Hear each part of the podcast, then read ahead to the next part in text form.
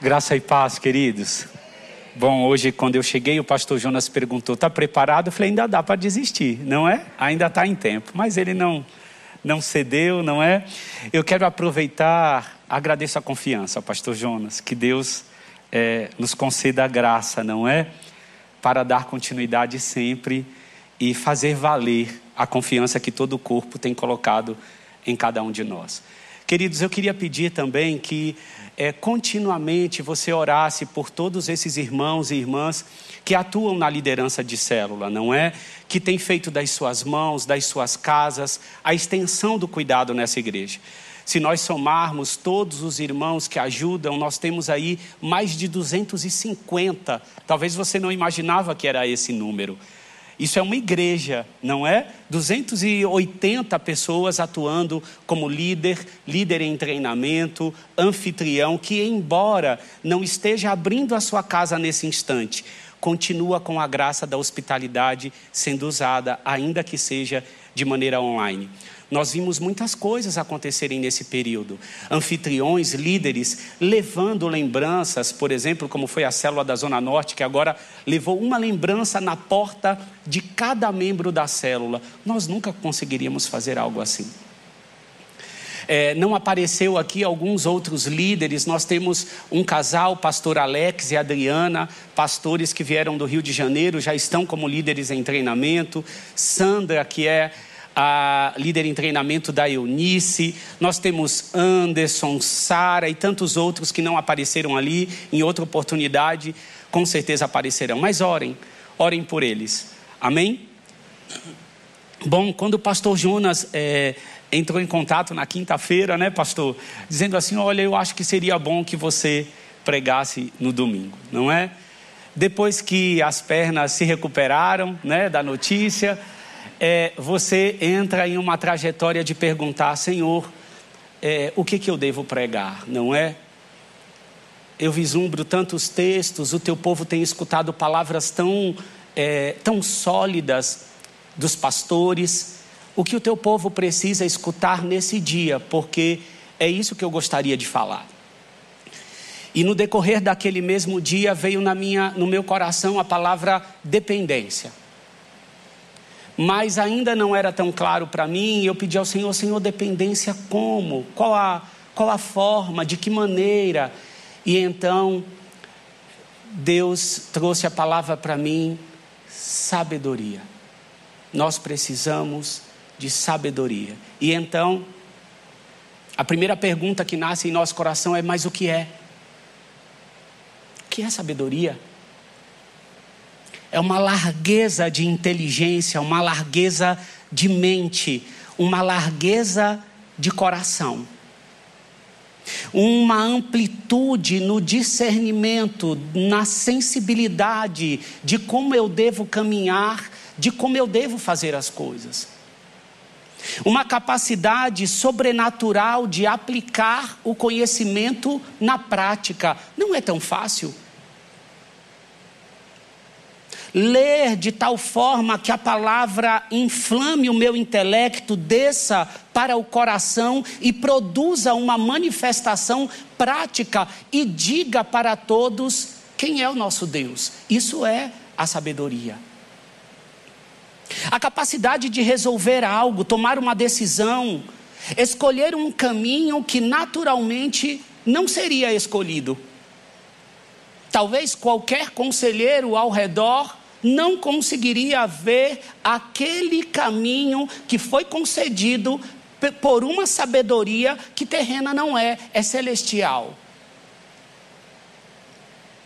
Não a sabedoria da terra, dessa terra, mas uma sabedoria que desce do alto aonde o meu pensamento deve estar, pois todo aquele que nasceu de Deus deve estar com seus pensamentos nas coisas do alto, e é de lá que sai essa sabedoria.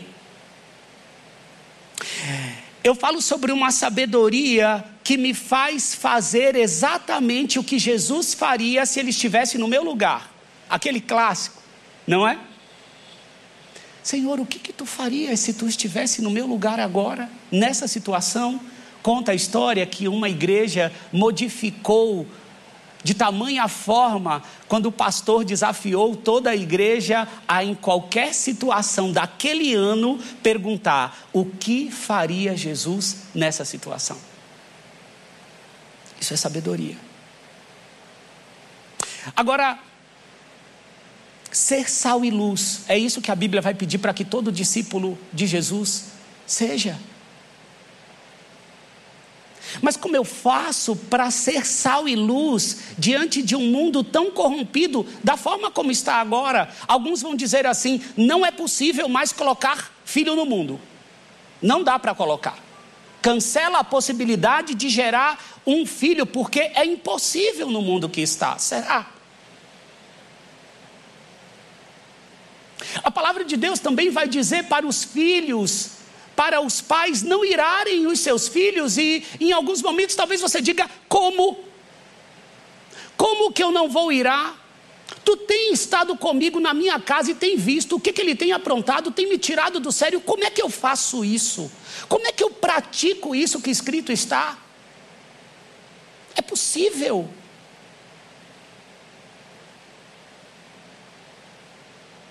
Como é que eu faço para ser manso, impossível diante do ambiente de trabalho onde eu estou. Diante da perseguição que eu tenho vivido naquele ambiente, como é que eu vou ser manso?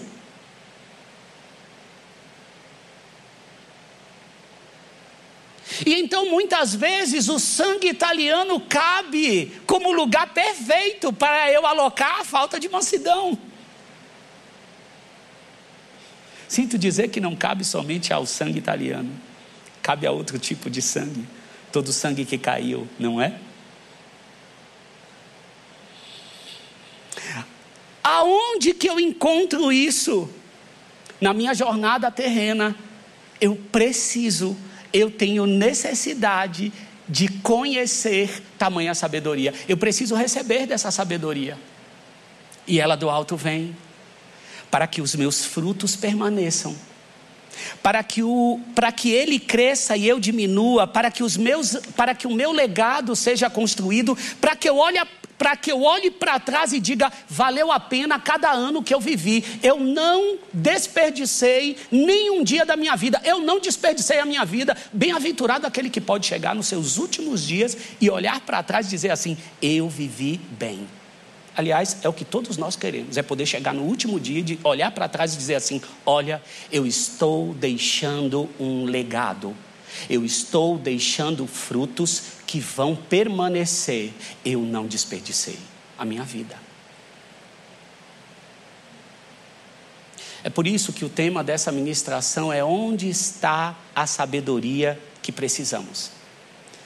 A base, eu quero meditar com vocês no texto que está em 1 Reis, capítulo 3, versículo do 1 ao 15. Do versículo 1 ao 15, nós vamos ler.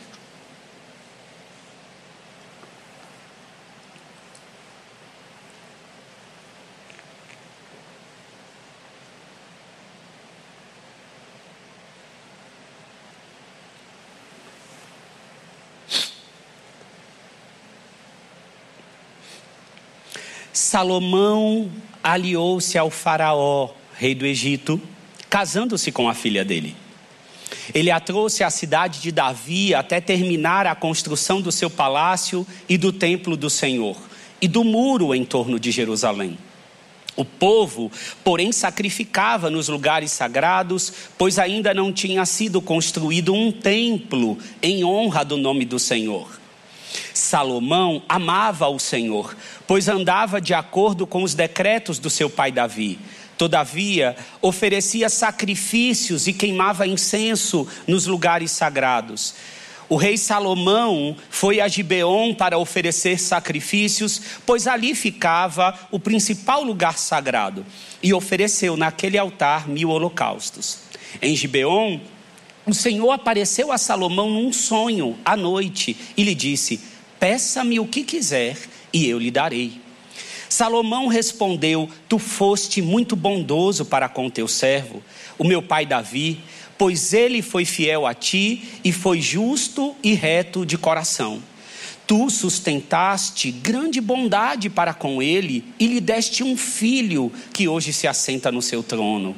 Agora, Senhor meu Deus, fizeste o teu servo reinar em lugar de meu pai Davi, mas eu não passo de um jovem e não sei o que fazer.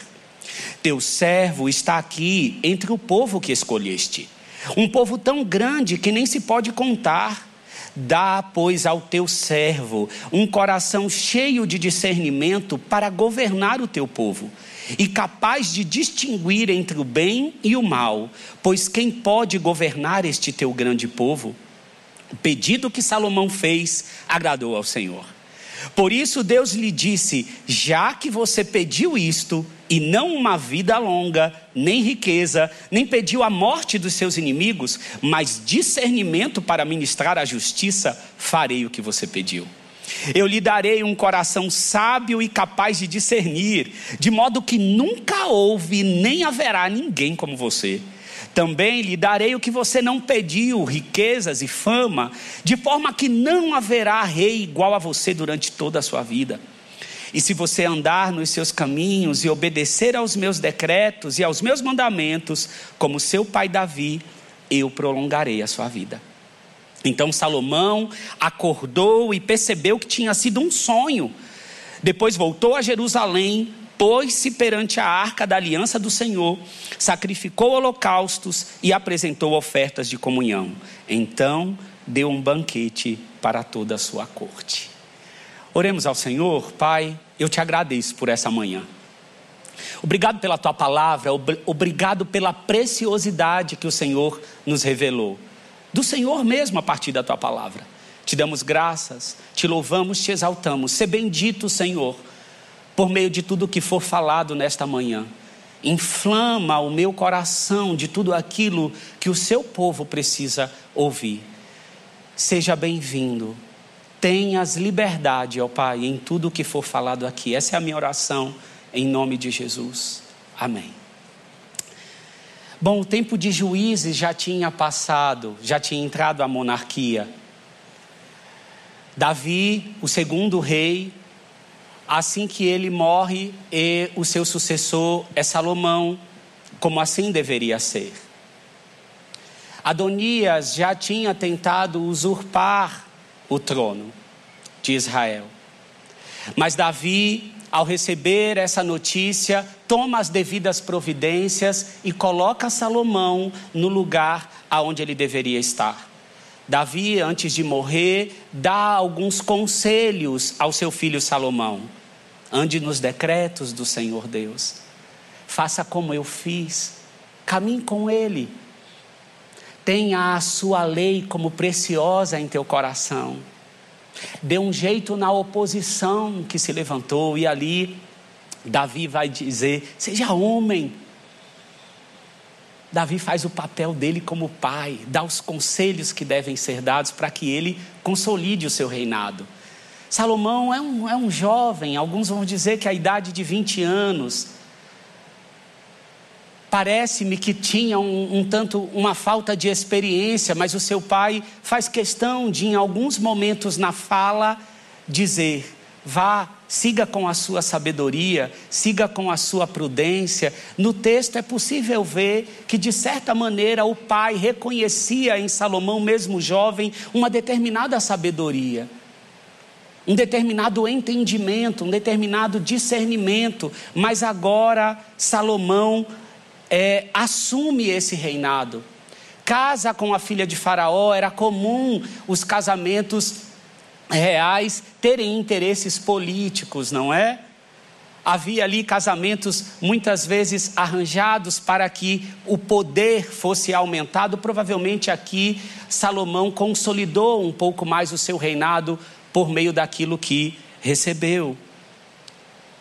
Havia os sacrifícios sendo realizados em lugares sagrados, o templo ainda não, está, não tinha sido construído. Lugares sagrados eram lugares ali dispostos em, ao ar livre, muitas vezes em montanhas, em, em vales.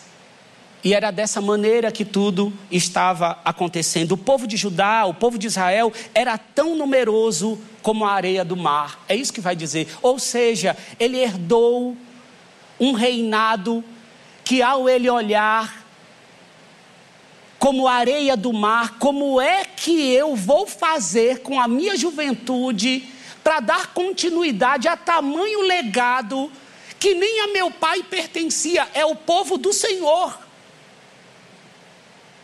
O texto vai claramente dizer para nós que, após os sacrifícios, após o casamento, o texto diz assim: Davi amava ao Senhor. É importante essa parte.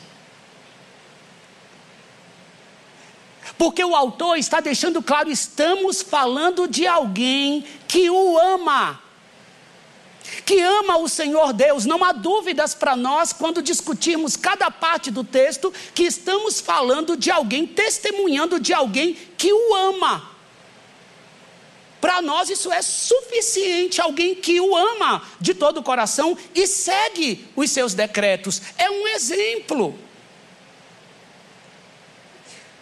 E quando ele tem então essa experiência com o Senhor, ele está diante de uma manifestação do Senhor Deus, diante de uma teofania. E o Senhor Deus vem, aparece e faz tamanha pergunta: pede-me, pede-me o que quiseres, que eu te darei.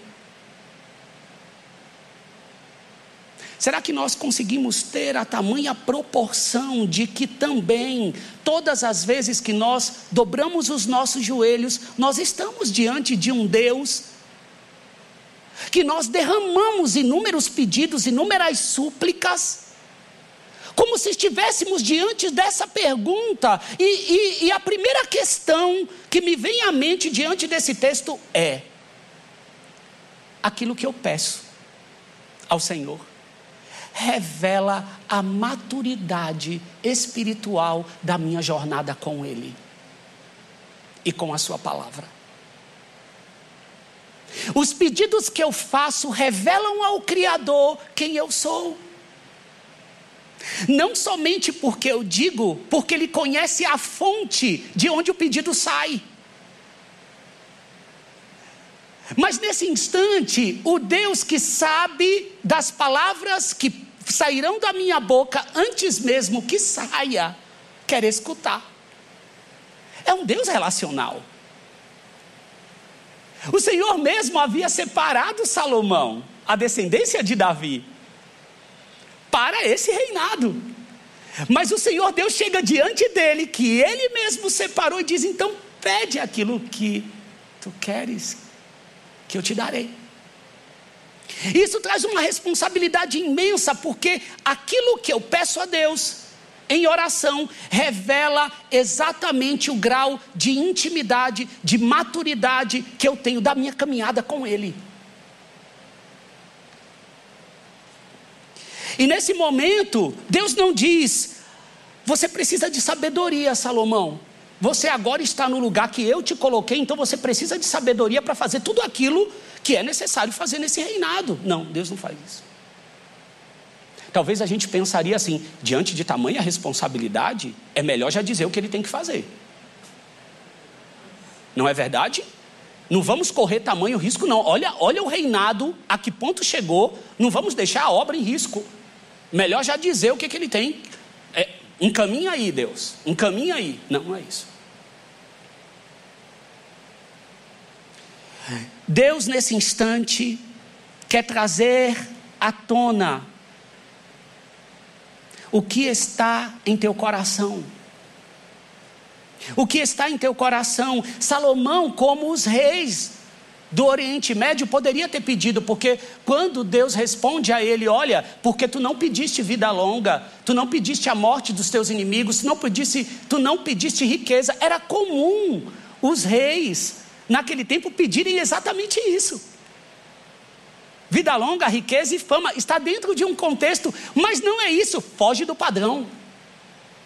Os pedidos dele foge do padrão nesse instante e aí me faz lembrar que realmente Davi amava o Senhor.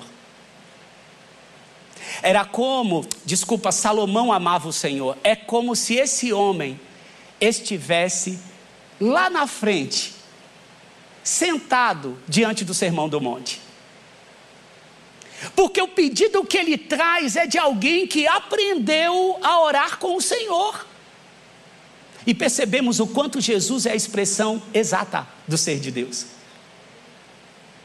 Porque se olharmos o que está para vir do coração de Salomão, eu me lembro do texto que está em Mateus 6, 19 ao 21, que vai dizer: Não acumulem para vocês tesouro na terra, onde a traça e a ferrugem destroem, onde os ladrões arrombam e furtam mas acumulem para vocês tesouros no céu, onde a traça e a ferrugem não destroem e onde os ladrões não arrombam nem furtam, pois onde estiver o seu tesouro, aí estará também o seu coração. Salomão amava a Deus, mas esse amor se materializava na oração. No pedido que saía do mais íntimo do seu coração. Quando nós lemos o que está escrito, quando os discípulos perguntaram como que eu devorar, olha, tu vai entrar no teu quarto, fecha a tua porta e você pede ao Pai em secreto e Ele vai te abençoar. O que que, o que, que Salomão está fazendo diante dessa teofania? Em secreto. Ele está trazendo as palavras do salmista, no Salmo 119, do versículo 7 ao 12: Eu te louvarei de coração sincero, quando aprender as tuas justas ordenanças. Obedecerei aos teus decretos, nunca me abandones. Como pode um jovem manter pura a sua conduta? Esse é o salmista, vivendo de acordo com a tua palavra. Eu te busco de todo o coração, não permitas que eu me desvie dos teus mandamentos, guardei no coração a tua palavra para não pecar contra ti, nem no que eu peço. Bendito seja, Senhor, ensina-me os teus decretos.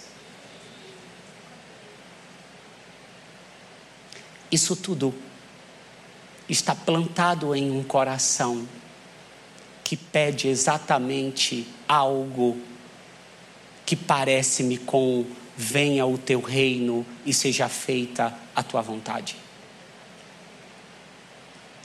Essa é a expressão. O que está por vir do coração de Salomão não se assemelha com o jovem rico. A tudo isso tenho obedecido. O que me falta ainda? O mestre responde: Se você quer ser perfeito, vá, venda os seus bens e dê o dinheiro aos pobres. Tu terás o tesouro no céu. Depois vem e siga-me. Você já sabe a resposta. O nosso coração revela a maturidade, o quão profundo eu já desci em minha jornada na relação com o Senhor. Determinados pedidos não são respondidos porque pedis e não recebeis porque pedis mal, para gastardes em vossos deleites. Não é também para os vossos deleites que Salomão vai pedir nesse instante. O que eu peço faz com que, em oração, faz com que é, é, eu lance, eu lance ao Senhor o que, que eu vislumbro para o meu futuro, quais são os meus interesses. Quem é que vai ser glorificado se Deus me atender nisso que eu estou pedindo? Quem é que vai ser glorificado? O que, que está escondido no meu coração? Ele não responde com um pedido. E eu quero ler com você nesse instante. Salomão não responde com um pedido a Deus. Nós conhecemos que Salomão pediu sabedoria, foi o homem, mais sábio, mas existem palavras antes do pedido de sabedoria. Vejamos, versículo 6: Salomão respondeu: Tu foste muito bondoso para com o teu servo, o meu pai Davi, pois ele foi fiel a ti, foi justo e reto de coração Tu sustentaste grande bondade para com ele e lhe deste um filho que hoje se assenta no seu trono. Agora, Senhor meu Deus, fizeste o teu servo reinar em lugar de meu pai. Percebe? Perceba que ele responde a Deus com uma verdadeira adoração. Ele diz assim: Senhor, deixa eu lembrar, deixa eu lembrar-te que caminho é que eu tenho percorrido eu conheço meu pai, caminhou com o Senhor. O Senhor foi tão bondoso para com ele, percebe? Pai nosso que estás nos céus, santificado seja o teu, o teu nome. Ele está engrandecendo aquilo que o Senhor tem feito até agora e dizendo assim: Olha, se eu estou sentado aqui, o Senhor está pedindo para eu é, dizer ao Senhor o que eu quero. E olha só o que o Senhor já tem feito, tu és bom, Senhor. Eu vi a caminhada do meu pai. E se eu estou aqui sentado para governar esse povo, é porque assim o Senhor quis. Agora, Senhor meu Deus, fizeste o teu servo reinar no lugar de meu pai Davi. Me lembra muito o Pai Nosso. É uma oração de quem diz: Venha o teu reino, seja feita a tua vontade. Ele acerta em cheio. E agora é importante saber por que, que acertou. Esse texto faz com que eu conheça o coração de Deus. Olha que preciosidade eu ver um texto aonde me mostra o que agrada o coração de Deus. Deus se revela por meio desse texto, porque eu tenho a frase: e o Senhor se agradou do que ele pediu. Eu conheço o que, que agrada o coração do Senhor, o qual eu sirvo. Dá, pois, ao teu servo um coração cheio de discernimento para governar o teu povo e capaz de distinguir entre o bem e o mal, pois quem pode governar este teu grande povo? Quem é que pode? Eu não posso, Senhor. Entenda que é da mente de alguém que sabe que foi Deus que colocou ele lá ele sabe que foi Deus, e mesmo assim ele diz: quem é que pode?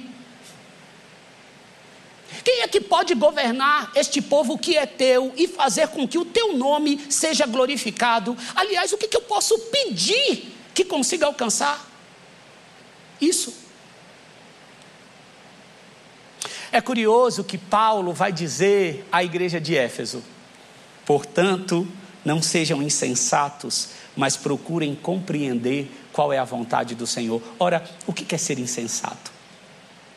É ser tolo, desprovido de sabedoria, mas procurais compreender qual é a vontade do Senhor. Só tem uma forma de eu não me tornar insensato: compreender qual é a vontade do Senhor.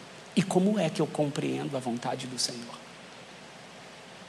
Se esse pedido de Salomão não estiver transbordando constantemente no meu relacionamento com o Criador. Impossível. Paulo também ora aos crentes de Colosso. Olha só, Paulo não está orando por incrédulos. Paulo está orando pelos crentes, pela igreja. E ele ora assim: por essa razão, desde o dia em que o ouvimos, não deixamos de orar por vocês e de pedir que sejam cheios, cheios do pleno conhecimento da vontade de Deus, com toda a sabedoria e entendimento espiritual. Esse é o pedido de Paulo pela igreja de Colosso. Ele podia pedir qualquer coisa na oração, mas Paulo pede isso, e isso, e para que que eu estou pedindo? Isso em prol da igreja. Para que, que eu estou orando assim pela igreja de Colosso? Ele continua. E isso para que vocês vivam de maneira digna do Senhor e em tudo possam agradá-lo. Consegue compreender? Eu preciso disso para viver de maneira digna e agradá-lo. A resposta está aqui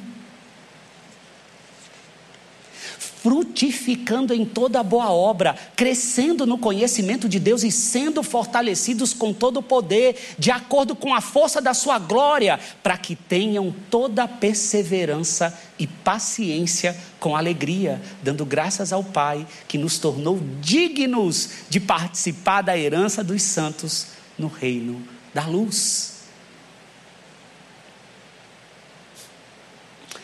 Salomão ao manifestar essa oração, ele declara que Mateus 6 está totalmente absorvido, incorporado pelo coração. Totalmente lançado. Todo o peso dos seus ombros estão no lugar aonde deve estar. Naquele que o fardo é leve.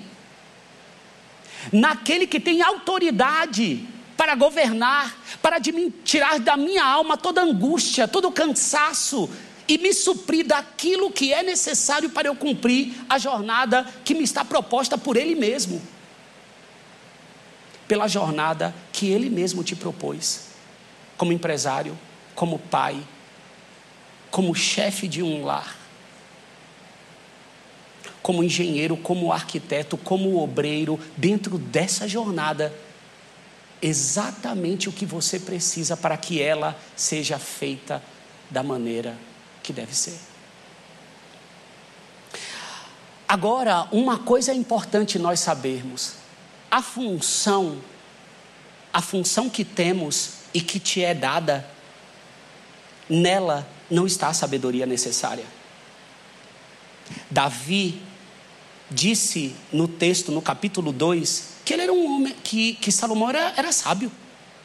Olha, vai lá, faz tudo como a sabedoria que já está derramada sobre você. Você tem todo o entendimento? Vá lá. Mas pelo que me parece, ele sentar no trono não fez ele capaz, habilitado de dar continuidade. Entende? Não é sempre, entenda bem, não é sempre que o conselho do gabinete pastoral é que vai alcançar o seu coração, embora tenha que gozar dele. Você precisa? Precisa. Naquele momento, Davi dá os conselhos para Salomão, mas nessa hora, Davi não está.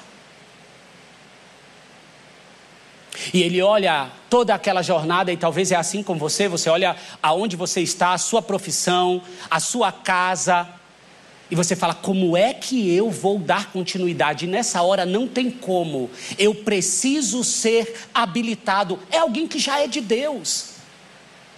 Salomão já é de Deus. Perceba que é, é incrível. Eu acompanhei ao trabalhar com liderança de pessoas, tantas mulheres e homens que é, mulheres que diziam assim: agora eu vou ser mãe, e depois que voltava da licença maternidade, a mente era totalmente outra. Você via uma mulher antes até, não é, de gerar uma criança, antes de ficar grávida, dizendo: eu estou com muito medo, eu não sirvo para ser mãe e tudo mais. E quando teve, parece que recebeu, não é, um conhecimento, algo diferente. E o pai? O pai parece também recebeu mais maturidade. Diz que algumas coisas mudaram e não sabe explicar o que. Não é assim? Você está desfrutando de algo da graça comum, dado a Deus àquele até que não invoca o seu nome. Mas essa sabedoria que estamos falando é além. Se essa você já tem a percepção em seu corpo, em sua mente consegue desfrutar, essa não depende. Não depende de ter comprado a casa própria, não depende de ter sido mãe, de ter sido pai, ela do alto vem. E a função por si só não te habilita. E, e, Salomão mostra isso claramente. Agora, como é que eu alcanço? Como é que eu peço? Como é que eu me direciono ao Senhor Deus para alcançar essa sabedoria? Passa por dois caminhos o caminho da fé e o caminho da humilhação. Para alcançar tamanha sabedoria, passa por dois caminhos: o caminho da fé e o caminho da humilhação. Caminho da fé, por quê? Tiago vai nos esclarecer melhor isso. Se algum de vocês tem falta de sabedoria, peça a Deus que a todos dá livremente, de boa vontade, e lhe será concedida. Peça, porém, com fé, sem duvidar, pois aquele que duvida é semelhante à onda do mar, levada e agitada pelo vento. Não pense tal homem que receberá coisa alguma do Senhor. É alguém que tem mente dividida e é instável em tudo o que faz. Passa pelo caminho da fé. Não é um pedido oscilando, um pedido mecânico, por ter lido Tiago e dito, então a sabedoria é assim: ele dá, pede quem quer. E ele dá livremente, não dá aqueles que genuinamente creem naquele ao qual está dirigindo a sua oração está se aproximando, porque o Senhor abençoa todos aqueles que com fé dele se aproxima, porque ele é galardoador. É com fé que eu preciso fazer isso. E outra coisa é a humilhação. A sabedoria, para ser pedida, passa pelo caminho da humilhação. Salomão diz: Mas eu não passo de um jovem e não sei o que fazer. Essa aqui não são palavras ensaiadas como se fosse um mecanismo para é, ativar o Senhor ou ativar as bênçãos do Senhor. É um coração que tem a completa consciência da dependência do Senhor Deus. E vai dizer assim: Olha, mas eu não passo de um jovem, eu não sei o que fazer. Teu servo está aqui entre o povo que escolheste, um povo tão grande que nem se pode contar. Jeremias desfrutou da mesma humilhação. Engraçado. Ele disse: A palavra do Senhor veio a mim dizendo: Antes de formá-lo no ventre, eu escolhi. Antes de você nascer, eu separei e o designei profeta às nações. Mas eu disse: Ah, soberano Senhor, eu não sei falar, pois ainda sou muito jovem. Compreende a similaridade dos corações que se derramaram diante do Senhor? O Senhor, porém, me disse: Não diga que é muito jovem, a todos a quem o enviar, você irá e dirá tudo o que eu lhe ordenar. Não tenha medo deles, pois eu estou com você para protegê-lo, diz o Senhor. O Senhor estendeu a mão, tocou a minha boca e disse-me: Agora põe em sua boca as minhas palavras. Essa mesma humilhação, ela deve estar diante daquele que está para fazer um doutorado ou um mestrado para avançarem na jornada que o Senhor Deus te propôs aqui. Porque muitas vezes o teu pensamento tem sido assim: após eu conseguir pagar esse curso, quando eu terminar, aí sim, completo eu estarei e conseguirei ser uma benção. Só depois que eu for pai, então eu conseguirei ter a plenitude do que está proposto para mim. Não há uma humilhação genuína de que em tempos em tempos da sua jornada é necessário receber do alto a sabedoria, mas uma humilhação que reconhece que cada passo teu depende do Senhor. É Ele por meio de você. E a sabedoria para ser alcançada é necessário essa humilhação de forma genuína. O médico que toca num órgão gerado, criado pelo Senhor Deus, para eu tocar, para eu ter tamanha sabedoria. Senhor, se o Senhor não vir sobre mim, eu não consigo operar.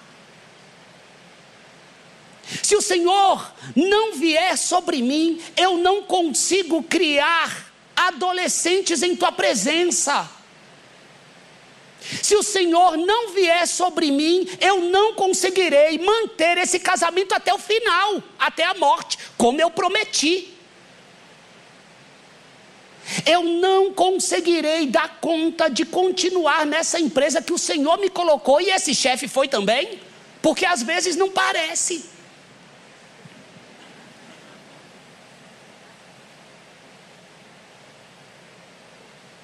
E nós vamos ver na carta de 1 Pedro que a humilhação faz parte do pacote na vida do crente, não é? E que prazer, que prazer o Senhor tem quando nós somos humilhados ou sofremos por algo que fazemos. Então a sabedoria me dará condições de saber quando eu devo permanecer nessa empresa, nesse trabalho, nesse lugar, mesmo tendo esse grau de humilhação ou sofrimento, mas por algum motivo devo continuar aqui, devo permanecer. A propósito, aqui, eu tenho oportunidade de preencher um, um, uma, um recrutamento interno e ir para outro estado. A minha empresa me permite isso, mas eu não sou livre, Senhor, dependo de Ti. Responde-me de alguma maneira. Será que eu posso sair de onde eu estou e ir? Eu estou habilitado, Pai, porque a profissão tu me deste, eu sei fazer, mas aonde eu devo estar, em qual momento, quantos anos, são tantas perguntas. Quem é empresário, principalmente em pandemia, posso demitir, Senhor? Tem o João que está na linha de frente na fábrica, desde que começou, é o maior salário. Será que eu tenho que demitir ele agora? Senhor, tem família, caminhou comigo, eu não tenho mais condições, há algo que eu possa fazer ainda. E esse empresário clama, responde a Deus como Salomão respondeu. Sabe que o, o, todo trabalhador dele veio do Senhor. Embora Deus tenha dado os recursos para ele pagar o salário de cada um, ele sabe que ele é instrumento, como Salomão está diante de todo aquele povo, mas é o Senhor que está governando, é dele que precisa. Se eu demito, se eu contrato, é por tua direção, ó Senhor. É por tua direção. Eu preciso ter esse grau de humilhação genuíno, genuína.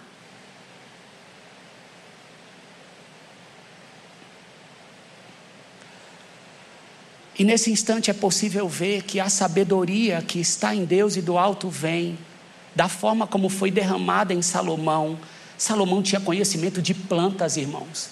Escreveu sobre plantas, sobre todo tipo de animais, quadrúpedes, aves,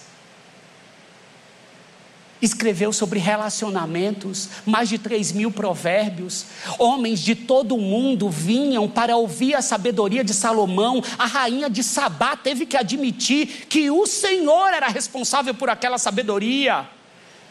Tantos reis na época era comum buscar por sabedoria, sacrificar diante de divindades, buscando receber algo do céu, e nesse momento Deus escancara o seu poder diante de todo governar, fazendo com que inúmeras pessoas visitem e ouça de Salomão e de quem é que veio, de onde veio tamanha explosão em um único homem capaz de falar de tantos assuntos. E aí você percebe, tu opera você opera uma pessoa, você dá uma injeção numa pessoa, é de Deus que veio essa graça. Você consegue selecionar uma dieta para uma pessoa porque é nutricionista, é de Deus que veio a graça da descoberta. E é diante desse conhecimento que eu me dobro e digo: para nada eu sirvo se a tua graça, se a tua sabedoria não descer sobre mim. Tu és santo, Senhor. Tu és o meu Senhor. Foi um conhecimento tão imensurável quanto a areia do mar. As nações reconheceram isso. Agora, a sabedoria, irmãos, quando ela desce sobre nós, ela é manifestada por obras. É importante nós lermos também as queridas palavras de Tiago. Quem é sábio e tem entendimento entre vocês, que o demonstre por seu bom procedimento, mediante obras praticadas com humildade que provém da sabedoria. Vou repetir isso aqui, vale a pena. Que o demonstre por seu bom procedimento, mediante obras praticadas com a humildade que provém da sabedoria. Quem era manso e humilde? Quem é que disse: Aprendei de mim, que sou manso e humilde? Me faz lembrar de alguém. Contudo, se vocês abrigam no coração inveja amarga e ambição egoísta, não se gloriem disso, nem neguem a verdade. Esse tipo de sabedoria não vem do céu, mas é terrena não é espiritual, é demoníaca. Pois onde há inveja e ambição egoísta, egoísta, aí há confusão e toda espécie de males. Talvez você ainda sofre com competitividade dentro do ambiente corporativo, como se você precisasse disso para ocupar o lugar que o próprio Criador faz com que você alcance por meio dos dons e talentos que Ele mesmo te agraciou.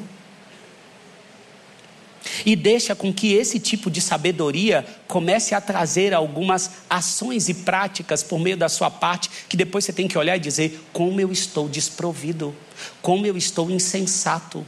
Eu não estou procurando compreender qual é a vontade do Senhor. Eu preciso dessa sabedoria.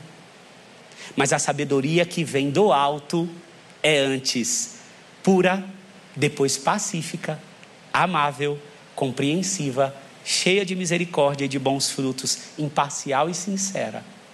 O fruto da justiça semeia-se em paz para os pacificadores. Essa sabedoria é a que vem do alto. Ela é vista, ela pode ser vista. Salomão, após ter recebido, você já sabe a história das duas prostitutas, não é? Que vem e diz: é, é filho meu. A outra não. É, ela dormiu, passou por cima e agora está dizendo que é dela. Então vamos cortar no meio. A decisão do jeito certo que aflora o sentimento, porque a, a, o, que, o que Salomão tinha na mente dele é que o sentimento materno pularia nas entranhas daquela que gerou. Queridos, para dar tamanha sabedoria assim, só o Senhor. Para gerir a tua empresa, para seguir a tua jornada, para seguir tua profissão, fazendo com que o nome dele seja glorificado, é necessário. E agora eu quero caminhar para o final dizendo a você que, ao você receber dessa sabedoria, quando você pedir passando pelo caminho da fé e da humilhação, a primeira coisa que vai acontecer no teu coração, o primeiro presente que virá é uma fome e uma sede maior pela presença de Deus. Você vai conseguir declarar as palavras de como a corça anseia por água, assim é, sou eu ansiando pela sua presença, de uma forma maior como se as palavras do Evangelho tivessem saltados dentro do teu coração e dentro da tua mente. Você não consegue explicar. É uma fome e uma sede por ouvir mais Jesus. Você vai conseguir ler as palavras relacionadas a Marta e Maria de uma outra maneira. Eu sei porque que Maria se lançou aos teus pés e começou a ouvir o teu conhecimento. Eu entendi. Entendi por que, que ela se lança. Não há mais briga, tamanha briga para fazer devocional, porque a fome que está em mim é maior. Eu te quero, eu te preciso. O sal, a gente vai começar a entender as palavras do livro de Salmos, Salmos 19, do 7 ao 11. A lei do Senhor é perfeita e revigora a alma, o amor pela palavra. Os testemunhos do Senhor são dignos de confiança e tornam sábios experientes. Os preceitos do Senhor são justos e dão alegria ao coração. Os mandamentos do Senhor são límpidos e trazem luz aos olhos. O temor do Senhor é puro e dura para sempre. As ordenanças do Senhor são verdadeiras, são todas elas justas, são mais desejáveis do que o ouro. Será? São mais desejáveis do que o ouro, e por que, que o meu coração deixa sempre para depois? Se esse negócio é tão mais desejável do que o ouro, do que o ouro puro, mais doce que o mel, do que as gotas do favo, por que, que o meu coração puxa o freio de mão? Em relação ao amor à tua palavra, no pacote dessa sabedoria que do alto vem estar, essa fome, essa sede pela palavra de Deus, por Sua presença. O temor do Senhor é o princípio da sabedoria. Se você tem relacionamentos partidos ainda, quando a sabedoria desce, querido, ela vai mandar você se reconciliar. Se você ainda dorme brigado, a sabedoria quando desce, paz para os pacificadores, amável. Se você não consegue lidar com as pirraças da adolescência, que, que você também foi e passou, a mansidão que está dentro dessa sabedoria encarrega de aplacar isso em você, fazendo você saber que de ti não veio, veio do alto, porque você pediu e a tua oração vai ser lembrada pelo caminho da humilhação. Não consigo criar. Se tu não vieres, eu não conseguirei. Não consigo escolher minha profissão, bato cabeça sempre, preciso do Senhor. E sabe qual é a maior surpresa? É que por meio desse texto, nós ficamos sabendo de mais uma característica muito preciosa do nosso Deus. Ele dá sempre além do que pedimos. Sempre, queridos. Essa é uma característica que você nunca pode esquecer. Ele dá além do que pedimos. Vale a pena seguir esse caminho. Salomão tinha em seu coração, embora não tivesse escutado por meio das palavras mais à frente do seu tempo, que buscai, pois, em primeiro lugar o reino de Deus e a sua justiça, e as demais coisas serão acrescentados. O rei precisava da riqueza, o rei precisava da fama, precisava de algumas coisas, o rei precisava, e Deus sabia. E Deus assim concedeu. E talvez você me pergunte, Tarcísio, você vai responder a pergunta que você lançou no início, onde está a sabedoria que nós precisamos. Eu, eu preciso fechar um ponto antes da gente ir para o final. A sabedoria pode ser desprezada. Salomão desprezou a sabedoria que veio do Senhor. Desceu ladeira abaixo em muitas questões, percebe? Desceu sobre ele, mas ele desprezou. Não endureça o seu coração diante dessa sabedoria. Não endureça o seu coração diante do pedido, da necessidade de pedir essa sabedoria que do alto vem.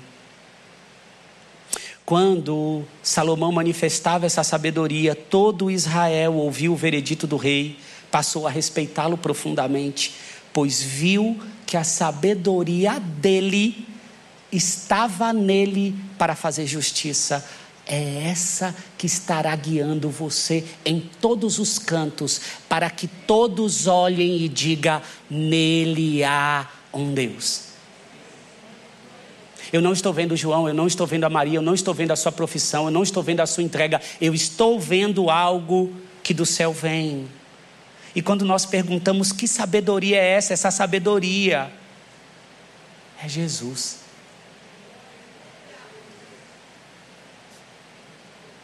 Essa sabedoria está em Jesus.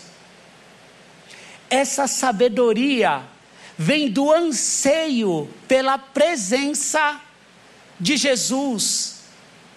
Portanto, já que vocês ressuscitaram com Cristo, procurem as coisas que são do alto, onde Cristo está sentado à direita de Deus. Mantenham o pensamento nas coisas do alto e não nas coisas terrenas, pois vocês morreram e agora a sua vida está escondida em Cristo Jesus. E o que, que, e o que, que tem lá? Paulo responde: esforço-me para que eles sejam fortalecidos em seus corações estejam unidos em amor e alcancem toda a riqueza do pleno entendimento, a fim de conhecerem plenamente o ministério de Deus, a saber, Cristo. Nele estão escondidos todos os tesouros da sabedoria e do conhecimento. Você quer sabedoria? Ela está em Jesus. Queridos, você pode aplaudir o Senhor Deus nesse instante. Queridos, vale a pena buscar dessa sabedoria. Eu vou pedir para nesse instante nós cantarmos. Será que a gente pode cantar? Mas antes disso, enquanto os músicos, eu vou pedir para o pastor Jonas orar. Paulo orou para que a igreja fosse alcançada, então é possível eu interceder também para que essa sabedoria e esse entendimento desça sobre a igreja e desça sobre outros. Então vou pedir para que o pastor Jonas ore por nós. Queridos, nós precisamos disso, amém? Que Deus te abençoe, viu? Que Deus derrame graça sobre você.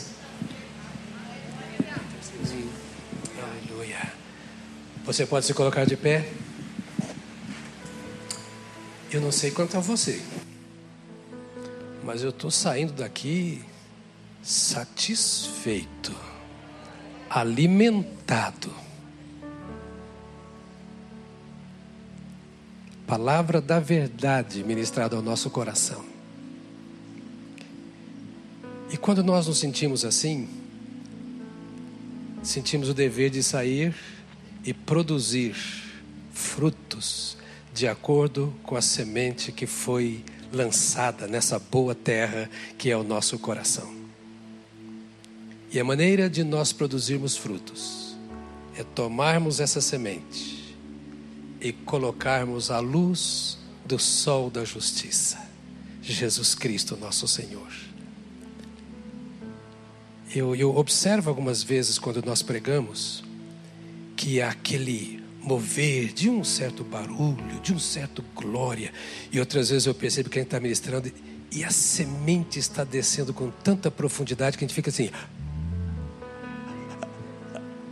Mas foi assim com você nessa manhã?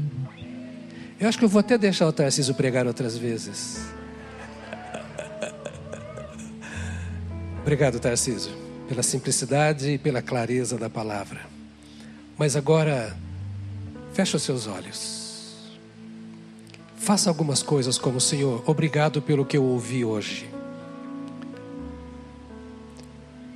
Porque é uma palavra que tu deste ao nosso coração para com ela confrontarmos a tantas coisas que estão aí fora. A tua palavra é a palavra da verdade. Ore ao Senhor agora e peça, Senhor, me ajude a cultivar essa semente, a dar espaço ao Teu Espírito Santo para que essa semente seja regada no meu interior, a transformar esta palavra em verdade na minha vida, para que ela suplante todas as outras pseudo-verdades que muitas vezes o mundo e as circunstâncias, o inimigo tem tentado lançar em meu coração. E dá-me esta verdade, esta sabedoria, esse poder. Pai, nós estamos hoje assim à mesa contigo, recebendo o pão que tu nos deste, recebendo de ti a graça, a sabedoria e a força que vem da tua bendita palavra. Te damos graças por Jesus Cristo, a sabedoria de Deus e o poder de Deus que habita em nós. Por esta pessoa bendita, que não é apenas uma palavra de sabedoria, mas é a sabedoria em palavra. Nós te rogamos, ó Deus bendito, como tua igreja, nós que aqui estamos, e todos aqueles que estão conosco nesta hora, cultuando ao Senhor em seus lares ou em qualquer lugar nós te rogamos que esta semente produza muito, muito, muito, muito para a tua glória e para o teu louvor. Nós nos humilhamos diante da tua palavra e nós abrimos o espaço para que tudo aquilo que esta palavra trouxe nessa manhã e ainda não há em nosso coração, que nos seja dada pela tua misericórdia, para que nós sejamos a tua palavra ambulante, caminhante na face da terra. Estenda sobre a nossa vida a luz do teu espírito, para que por ela nós vejamos e interpretemos a tua palavra sobre cada uma das tuas servas e cada um dos teus servos. Venha uma graça especial do Senhor para vivificar esta palavra, a fim de que ela seja aplicada em cada área, em cada dimensão da nossa existência e que esta tua palavra em nós glorifique o teu precioso nome e nos dê leveza de vida. Ó Senhor, ensina-nos a beber da fonte. Ensina-nos a ter esta sabedoria que vem do alto. Ensina-nos a olhar para cima na posição em que nós nos encontramos em qualquer lugar da sociedade e que essa sabedoria possa ser vista como ela era vista na vida de Salomão. Que outros nos vejam como sábios do Senhor, decisões sábias, palavras sábias, direções sábias. Nós queremos isto para que tu, ó querido Jesus, palavra encarnada, sejas glorificado em todos os nossos atos. Colocamos o nosso coração aos teus pés e rogamos que o Espírito Santo do Senhor continue nos dirigindo a fim de que na força do Senhor nós apliquemos a tua palavra em nome de Jesus Cristo. Amém, amém, amém. Antes de cantarmos, quero lembrar que se você ainda não votou, que você vá votar, que é o nosso dever. Hoje é o nosso segundo turno. Que o Espírito Santo de Deus te conduza nessa sabedoria que nós acabamos, de ouvir, para que nela, por meio dela, Deus te use para as escolhas desse dia. Amém, querido? Deus conta com você também nesse aspecto. Depois que cantarmos, depois que cantarmos, e não antes, nem durante, mas depois que cantarmos, nós vamos sair, obedecendo sempre aquela orientação que é dada. Primeiro saem os irmãos deste lado, depois deste lado, a saída começando lá, pelos últimos. Agora os últimos serão os primeiros, né? Feliz por ter você aqui, que Deus te abençoe nessa semana, que seja uma semana gloriosa na sabedoria do Senhor. Amém? Então põe a mão no seu coração e se cantar e diga: Eu tenho a sabedoria de Deus, porque você tem o Espírito Santo, Cristo está em você. Então, olhe para o alto e, sob a instrução do alto, tome as suas decisões e realize as suas práticas.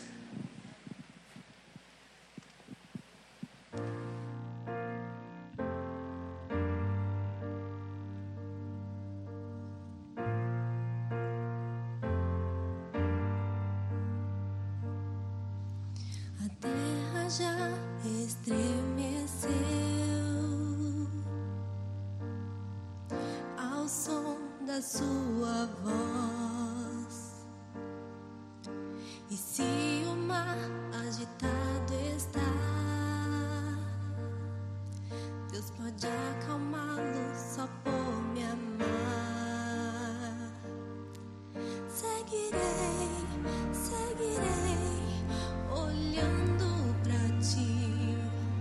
Não temerei, pois em ti tenho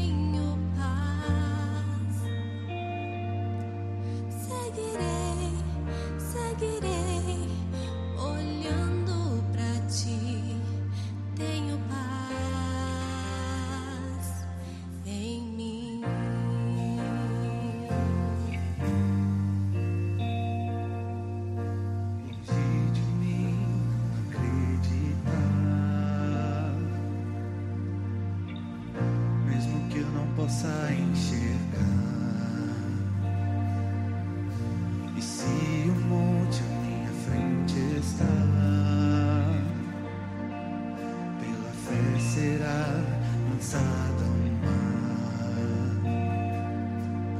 Seguirei, seguirei, olhando pra ti.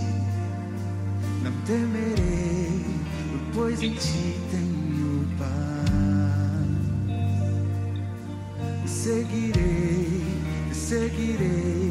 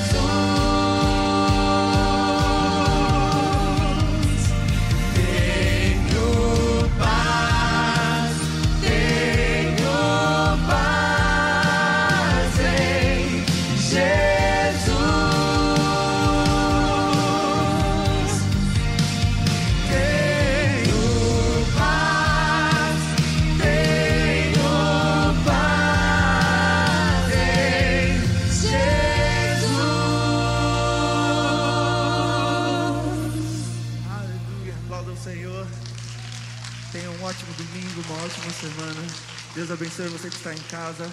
Nos vemos nos próximos cultos. Venha também durante os cultos da semana. Se inscreve no canal do IBP Music. Tem que fazer né, certinho, né, pastor?